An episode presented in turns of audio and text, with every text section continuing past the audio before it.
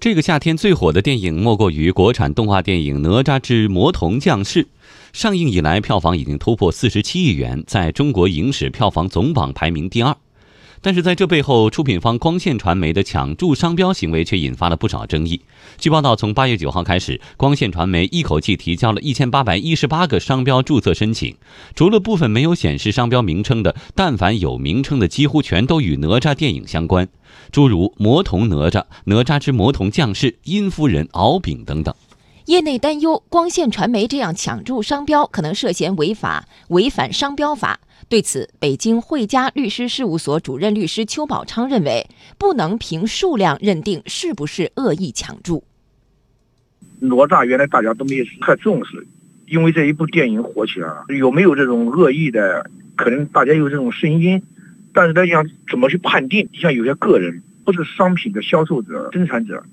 但是为了抢注商标，然后去炒卖商标，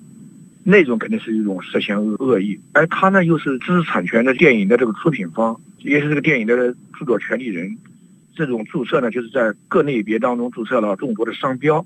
是为了对知识产权的更好保护。但另一方面呢，对其他的用哪吒的商标，可能就很难去注册了。当然，是不是抢注，我认为这可能有在商标局在申请注册的时候，或者是其他人要提出异议的时候。可能会考虑，就凭数量来认定恶意，可能还是依据不充分。除了数量之外，人们的质疑还集中在另一方面，那就是哪吒这样的传统神话人物的名字能否成为注册商标？邱宝昌认为，哪吒作为历史题材作品，它已经进入公共领域，它的著作权或者肖像权已经不受法律保护了。